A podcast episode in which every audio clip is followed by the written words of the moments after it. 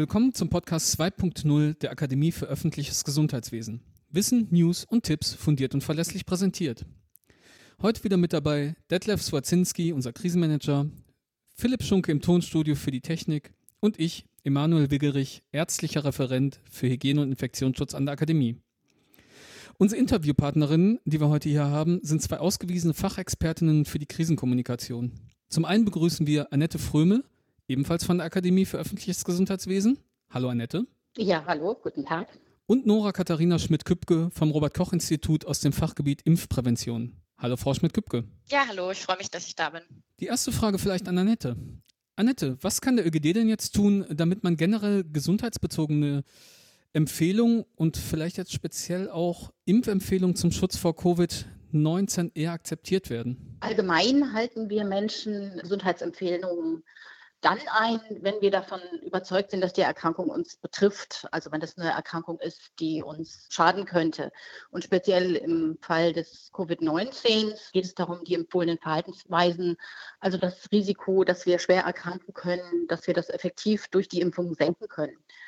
Das bedeutet jetzt für uns als öffentlichen Gesundheitsdienst, dass wir den Nutzen der Impfung, aber auch die Erkrankungen Covid-19, die Auswirkungen der Erkrankung transparent das ist hier das wichtige Schlagwort und vor allen Dingen auch allgemein verständlich und das auch immer wieder darstellen. Frau Schmidt-Küppke, vertraut denn die Bevölkerung überhaupt den Gesundheitsbehörden? Ja, erfreulicherweise sehen wir, dass das Vertrauen der Bevölkerung in die Bundesregierung, wie aber auch in die Wissenschaft im Allgemeinen, sowie auch das Robert-Koch-Institut, das ist natürlich für uns auch immer besonders schön zu sehen, hoch ist und auch relativ stabil über die Pandemie hoch geblieben ist. Besonders hervorzuheben und besonders interessant für das Gesundheitswesen ist vielleicht noch, dass der Arzt bzw. die Ärztin als besonders vertrauenswürdig angesehen wird. Und das sehen wir auch so in anderen Studien. Also für Informationen zum Impfen ist das medizinische Personal nach wie vor die wichtigste und vertrauenswürdigste Informationsquelle. Und deshalb kommt natürlich dem Arzt-Patientengespräch eine so bedeutende Rolle zu, wie das eben auch für die Covid-19-Impfung dann der Fall sein wird. Fällt mir spontan noch eine Nachfrage ein. Wie sieht es denn eigentlich mit den Wissenschaftlern aus? Da fällt einem ja sofort der Name Drosten ein. Haben die Wissenschaftler auch so eine Akzeptanz? Ja, also die Akzeptanz in die Wissenschaft generell ist sehr hoch. Das sehen wir in der Kosmos-Studie, die seit März regelmäßig in der deutschen Bevölkerung durchgeführt wird. Nach Drosten per se wurde da jetzt nicht gefragt, aber ich gehe davon aus, dass er da in die Wissenschaftler mit einbezogen wird und dementsprechend auch ein sehr hohes Vertrauen genießt. Hm? Ja, das Vertrauen in der Bevölkerung scheint ja da zu sein. Wenn wir jetzt aber vielleicht dann doch die Bevölkerung nochmal überzeugen müssen, Annette, gibt es da Kommunikationsstrategien, äh, die dem ÖGD allgemein empfohlen werden könnten? Vielleicht zumindest Grundsätze, an denen man sich orientieren kann? Ja, das gibt Grundsätze, die sind auch ganz gut untersucht im Bereich Krisenkommunikation, Risikokommunikation. Und zwar indem wir Vertrauen so vermitteln, indem wir eindeutige und ausreichende Informationen zur Verfügung stellen.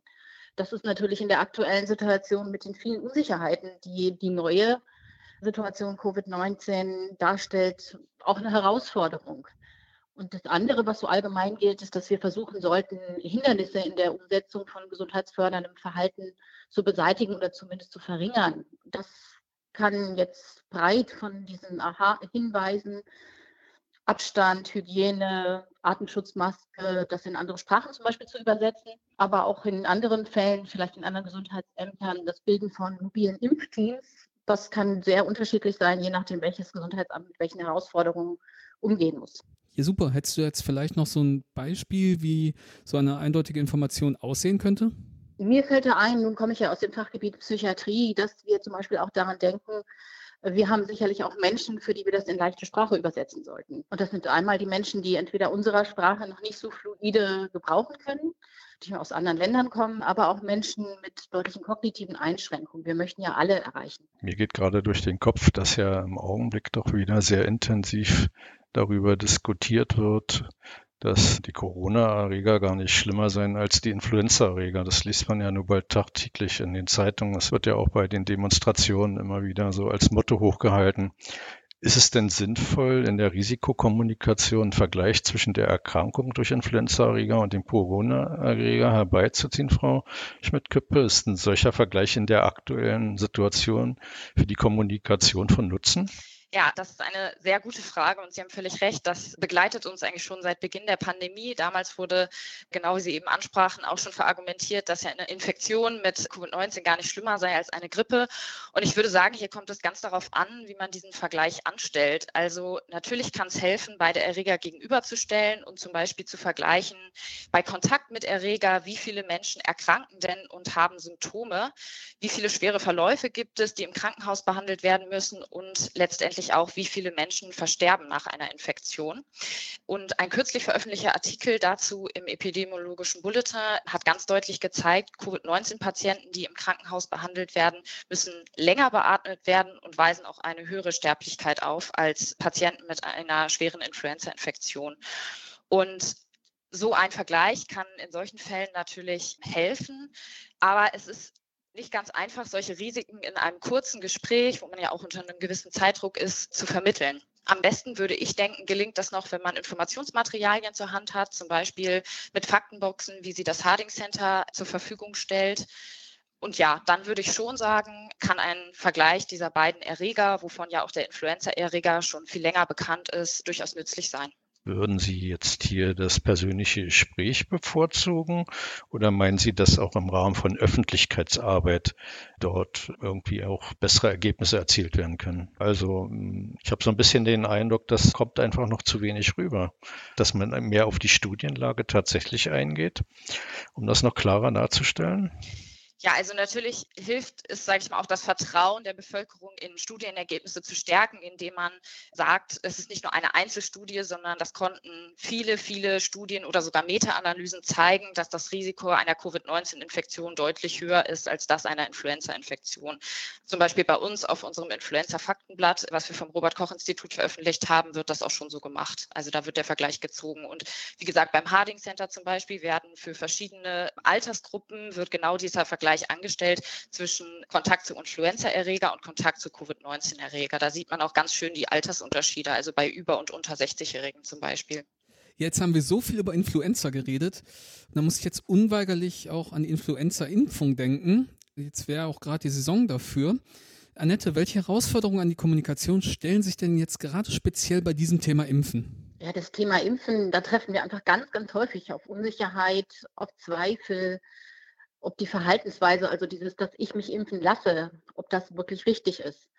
Es gibt wirklich zahlreiche Studien, auch vor Covid, die belegen, dass ungefähr ein Fünftel der Bevölkerung, 20 Prozent, aus verschiedensten Gründen Vorbehalte haben, sich impfen zu lassen. Und dieses Fünftel oder diese 20 Prozent, das sind ja die Menschen, die wir auch mit einer guten Kommunikation abholen möchten. Und worauf werden wir treffen? Wir treffen auf Widerstand in der Kommunikation mit diesen Menschen und damit müssen wir souverän umgehen. Und dieser Widerstand ist auch erklärbar gegenüber der Impfung, weil wir Menschen in, wir machen ja quasi, wir greifen ein in ihre Selbstbestimmung.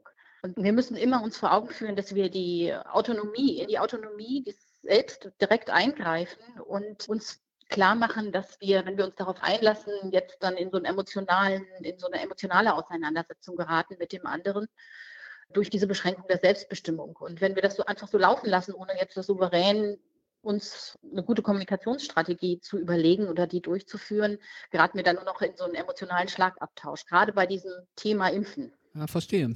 Ist das denn jetzt nur beim Impfen so speziell oder bezieht sich das vielleicht auch auf die gesamte Gesundheitserziehung oder die gesamten Gesundheitsempfehlungen, die wir so treffen und der Bevölkerung empfehlen? Ja, wir müssen, glaube ich, immer alle daran denken, was sind denn so allgemeine Gesundheitsempfehlungen? Man sollte nicht übergewichtig sein, man sollte sich gesund ernähren, man sollte das Rauchen lassen, weniger Alkohol trinken. Und immer wenn wir dann, abgesehen von der Arzt-Patienten- oder medizinischen Personal-Patientengespräch oder Bürgergespräch dran denken, wenn wir das im Freundeskreis diskutieren, dann wird es ja ganz schnell emotional.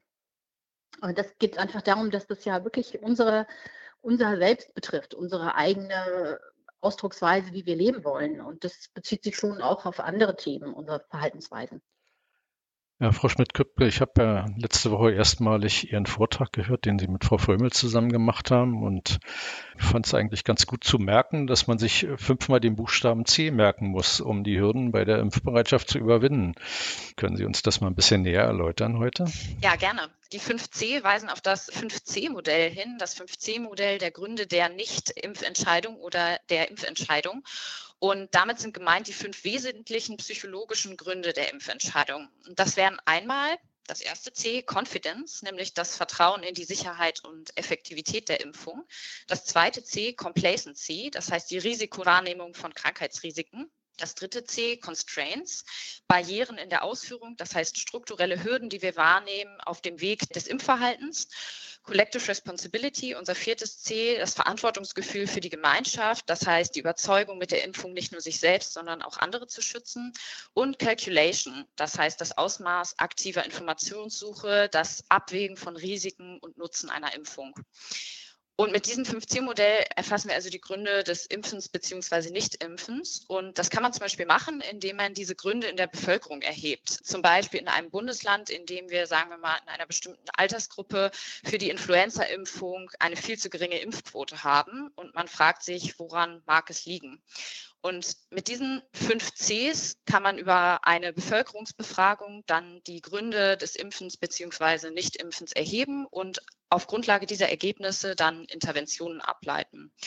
Und das klingt jetzt erstmal viel zu wissenschaftlich und viel zu wenig konkret und abstrakt, aber es hilft uns auch bei einer potenziellen Covid-19-Impfung jetzt schon praktische Einblicke zu bekommen, was denn Personen von einer Impfung abhalten könnte.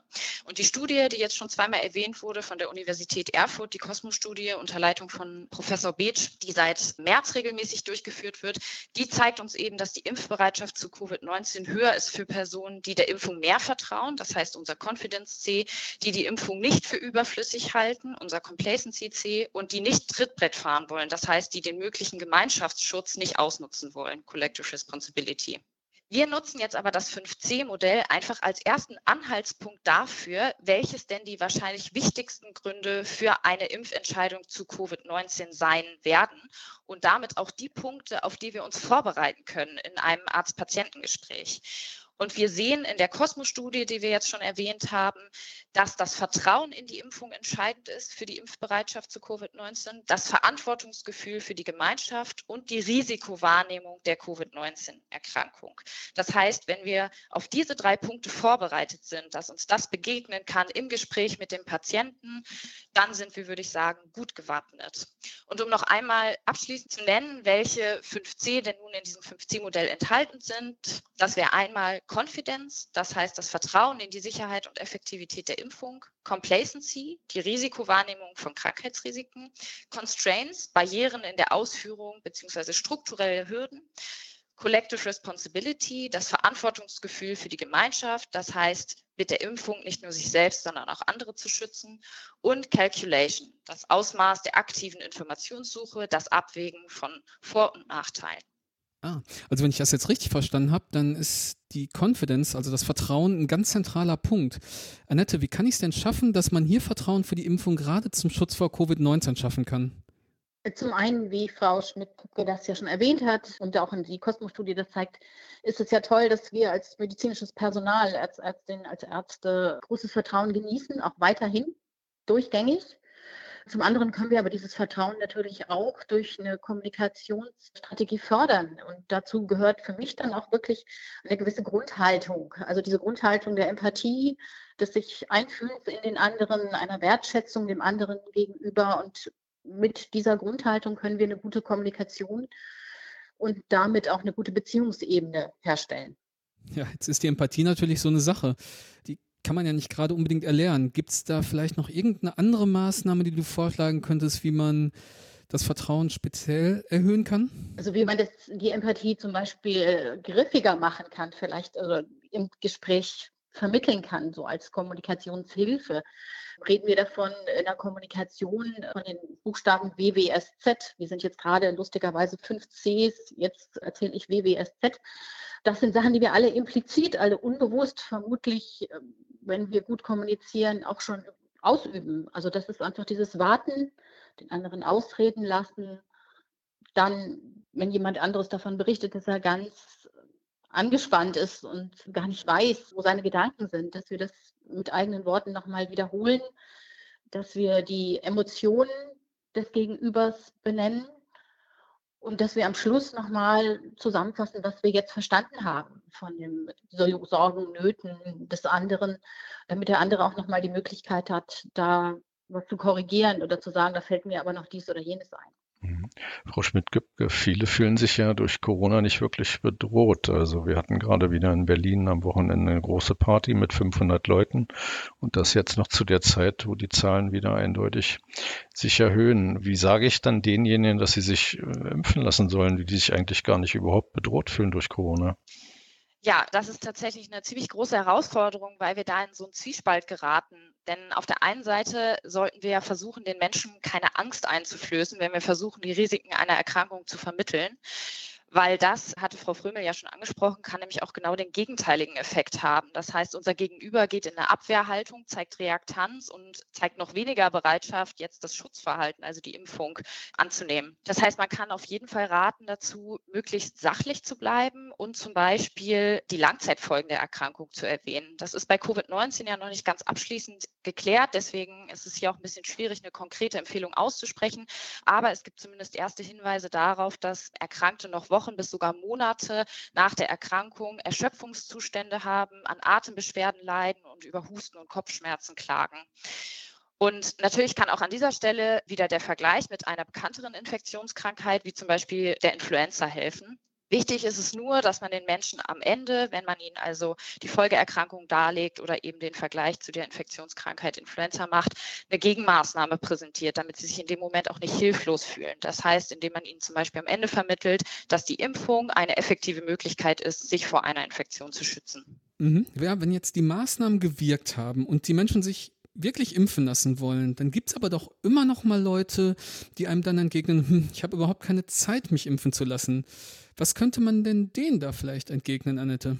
Ja, spontan würde mir da einfallen, dass ich sie direkt fragen würde. Ich sage jetzt mal so einen Satz wie, könnten Sie mir denn bitte schildern, was Sie daran hindert, zur Impfung zu kommen?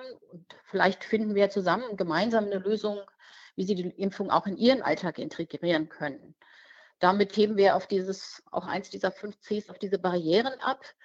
Und wir können vielleicht die Bereichbarkeit der Impfstandorte ändern oder wir also noch vorher festlegen. Wenn sie schon bestehen, ist das natürlich schwierig. Aber so etwas wie Impferinnerung oder eine möglichst einfache Terminvergabe mit zum Beispiel daran zu denken, dass man auch späte Termine reserviert für Berufstätige, das könnten alles Interventionen sein, um diese Barrieren abzubauen. Ja, und dann gibt es ja noch diejenigen, mit denen ich wahrscheinlich am liebsten kommunizieren würde, die Vorteile und Nachteile einer Impfung vor einer Entscheidung sorgfältig abwägen wollen. Aber auch in der Kommunikation mit dieser Gruppe muss ich ja bestimmte Dinge beachten. Was sollte ich denn da beachten, Frau Schmidt-Kübke? Ja, erstmal würde ich Ihnen zustimmen. Also natürlich ist es zunächst wünschenswert, dass die Menschen sich Gedanken darüber machen, sich über Risiken und Nutzen informieren der Impfung, Vor- und Nachteile abwägen. Und wir möchten ja auch, dass sich die Menschen informieren und dann eben auch eine informierte Entscheidung treffen und wir nicht einfach die Entscheidung für sie abnehmen. Eine Gefahr hierbei ist aber, dass die Personen möglicherweise auf unseriöse Informationsangebote stoßen, wie sie ja gerade was die Covid-19-Impfung angeht, auch überall um uns herum sind, vor allem in den sozialen Medien viel gefunden werden. Und das Problem ist, wenn Menschen erst einmal an einen Mythos zum Beispiel zum Impfen glauben, ist es sehr schwer, diesen Mythos bei ihnen aufzuklären und sie vom Gegenteil zu überzeugen. Das heißt, ich würde sagen, hier wäre es auf jeden Fall hilfreich, wenn Ärztinnen und Ärzte die entsprechenden seriösen Informationsmaterialien zur Stelle hätten, diese zum Beispiel mit nach Hause geben können, damit sich die Patientin oder der Patient dann zu Hause damit auseinandersetzen kann und auch so eine Art Gegengewicht zu möglicherweise unseriösen Informationsmaterialien hat. Und wenn man dann natürlich mit einem zweiten Termin einfach nochmal ja, diese Informationssuche aufgreift und dann hoffentlich zu einer positiven Entscheidung kommt, dann würde ich sagen, ist die informierte Entscheidungsfindung hier gelungen. Ja, da habe ich gleich noch eine Nachfrage an Frau Schmidt-Köpke nach einer anderen Gruppe. Es gibt ja dann auch diejenigen, die sich bequem einrichten und sagen, ja, jetzt haben sich ja alle anderen schon impfen lassen. Sieht ja so aus, als ob da die 50 Prozent vielleicht schon zustande kommen, die wir vielleicht bräuchten für eine Herdenimmunität und sich einfach nicht mehr impfen lassen wollen. Haben Sie da auch noch ein paar Argumente, die da helfen? Ja. Was Sie hier ansprechen, ist das Free Riding, das heißt das Ausnutzen des Gemeinschaftsschutzes, dass sich darauf verlassen, dass andere sich impfen lassen und ich es dann nicht selber tun muss. Und Per se ist es schon mal erfreulich, dass diese Personen anscheinend wissen, was der Gemeinschaftsschutz ist, denn wir sehen, dass man eigentlich, indem man vermittelt, dass man mit der eigenen Impfung auch andere schützt, dass das die eigene Impfbereitschaft steigert. Das Problem ist hierbei, dass die eigenen Risiken halt für nicht zu hoch gehalten werden können. Und ich schätze mal, dass diese Gruppe, die Sie jetzt gerade ansprechen, die es wahrscheinlich auch bei Covid-19 geben wird, dass die eben genau vor diesem Dilemma steht, dass sie sich eigentlich nicht impfen lassen möchte, eben weil sie sich darauf verlassen, dass andere sich schon impfen lassen, aber auch, weil sie die eigenen Risiken einer Impfung wahrscheinlich als sehr, sehr hoch halten. Mein persönlicher Tipp wäre da wahrscheinlich auf die Empathie zu setzen. Das heißt, zu appellieren an Personen vielleicht im näheren Umfeld des Patienten oder der Patientin, die sie möglicherweise durch ihre eigene Impfung mitschützen könnten und vielleicht auch ja so ein kollektives Ziel einfach zu adressieren. Das heißt zu sagen, hey, äh, mit einer bestimmten Anzahl geimpfter Personen können wir einfach langfristig die Kontaktbeschränkungen aufheben, langfristig gesehen die Pandemie stoppen, ähm, ja und so an die Patientin oder den Patienten appellieren. Jetzt haben wir in dem ganzen Gespräch viele, viele wertvolle Tipps von euch bekommen zur Kommunikation insgesamt. Annette, vielleicht könntest du uns noch mal so ganz grundsätzliche Sachen zusammenfassen? Ja, ich gehe da gerne nochmal drauf ein, weil es mir wirklich auch einfach am Herzen liegt. Medizin ist einfach Beziehung herstellen oder ärztliche Kommunikation, Kommunikation von medizinischem Personal mit Bürgerinnen und Bürgern bedeutet einfach eine Beziehung zu dem anderen herstellen, dann ist es schon gelungene Kommunikation. Und wenn wir uns so wirklich die Grundvariablen nehmen, die schon in der Gesprächspsychotherapie von Carl Rogers, also das Ganze ist schon wirklich lange untersucht und wird auch angewendet, vergegenwärtigen. Die, diese Grundhaltung der Annahme, der Echtheit zu dem, was ich sage und der Empathie und Einfühlen im Verständnis, das ist und das A und O und das Fundament für eine gute Kommunikation. Und wenn wir dann diese Tipps noch uns beherzigen, dass wir im Gespräch eben den anderen ausreden lassen, dass wir bestimmte Äußerungen wiederholen, dass die Emotionen des anderen spiegeln, dieses sogenannte WBSZ und über das Zusammenfassen dann nochmal, das übrig bleibt, das können wir auch im Aufklärungsgespräch. Was haben Sie denn jetzt verstanden? Sie haben das und das gesagt, ich habe verstanden und dann kann der andere nochmal ergänzen, was ihm wichtig wäre. Und vielleicht noch als letzten Satz, wir werden wahrscheinlich auch mit hohen Emotionen im Gegenüber teilweise zu tun haben, also mit Angst, vielleicht auch mit Aggressivität. Das ist im Bereich der Risiko- und Krisenkommunikation. Wir bewegen uns ja in einer Krisensituation. Da sind dann auch teilweise diese Emotionen einfach normale Reaktionen auf diese Krise auf diese teilweise lebensverändernden und bedrohlichen Ereignisse, mit denen wir alle zu tun haben. Also das intensive Emotionen in dem Falle sind jetzt erstmal per se nicht gut, nicht schlecht. Sie sind eine normale menschliche Reaktion auf das aktuelle Krisenerleben. Ja, super, Annette. Vielen Dank nochmal für das Verdeutlichen. Ja, liebe Annette, liebe Frau Schmidt-Küppke, dann würde ich mich bei Ihnen, bei dir recht herzlich für dieses tolle Gespräch bedanken. Ich habe sehr viel gelernt. Vielen Dank dafür. Ja, danke auch von meiner Seite und äh, tschüss an Sie alle. Tschüss, vielen Dank. Tschüss, vielen Macht's Dank. gut und durchhalten. Bis demnächst.